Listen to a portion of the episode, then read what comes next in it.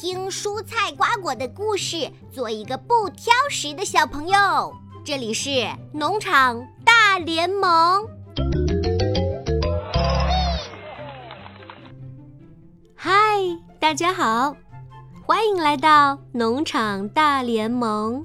我是林子姐姐，这里有说不完的农场故事。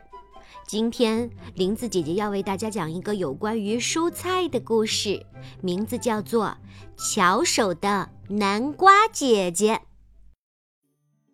南瓜姐姐长得胖乎乎、圆鼓鼓的，还穿着一件金黄色的外套，看起来漂亮极了。虽然南瓜很漂亮，身体里还有好多营养物质。可是奇怪的是，有些小朋友不喜欢吃南瓜。南瓜姐姐心想，南瓜又甜又香，还能帮助身体消化食物。如果把南瓜做成美丽的食物，大家一定会喜欢的。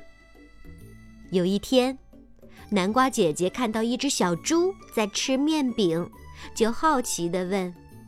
你为什么喜欢吃面饼呀？小猪说：“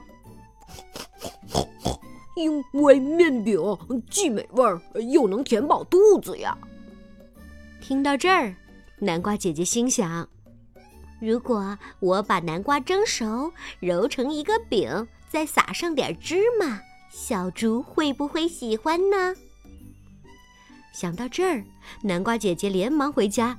做了一大盘南瓜饼，他把一个南瓜饼递给小猪，说：“这个南瓜饼味道也不错，你尝尝。”小猪咬了一口，说：“哇，真好吃呀！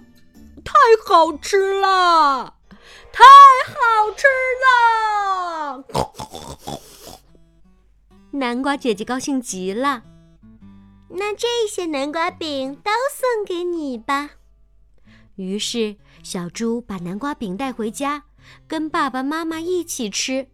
猪爸爸边吃边说：“这南瓜饼啊，又好看又好吃，真是太棒了。”猪妈妈留了一些南瓜饼送给羊妈妈。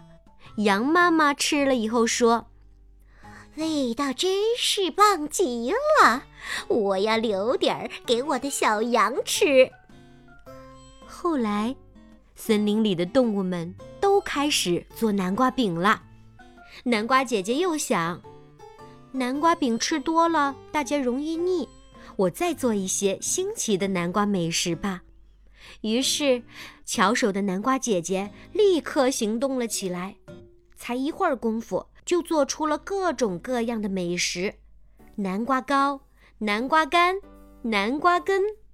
现在，森林里面的小动物们都爱上了吃南瓜美食。故事讲到这儿呀，林子姐姐都迫不及待地想吃南瓜饼了呢。我想起，如果嘟嘟蛙在这里的时候，一定把口水流了一桌子。小朋友们，生活里一定吃过南瓜。